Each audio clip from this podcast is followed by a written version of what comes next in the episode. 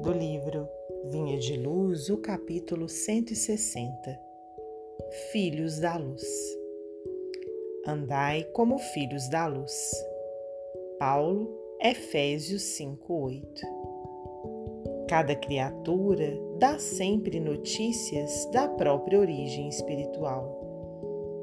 Os atos, palavras e pensamentos constituem informações vivas da zona mental de que procedemos.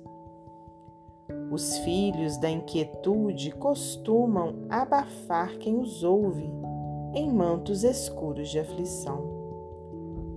Os rebentos da tristeza espalham o nevoeiro do desânimo.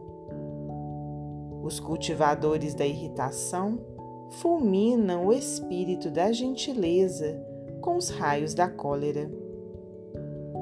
Os portadores de interesses mesquinhos ensombram a estrada em que transitam, estabelecendo escuro clima nas mentes alheias. Os corações endurecidos geram nuvens de desconfiança por onde passam. Os afeiçoados à calúnia e à maledicência distribuem venenosos quinhões de trevas com que se improvisam grandes males e grandes crimes.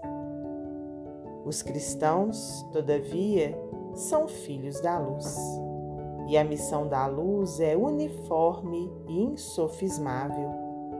Beneficia a todos sem distinção.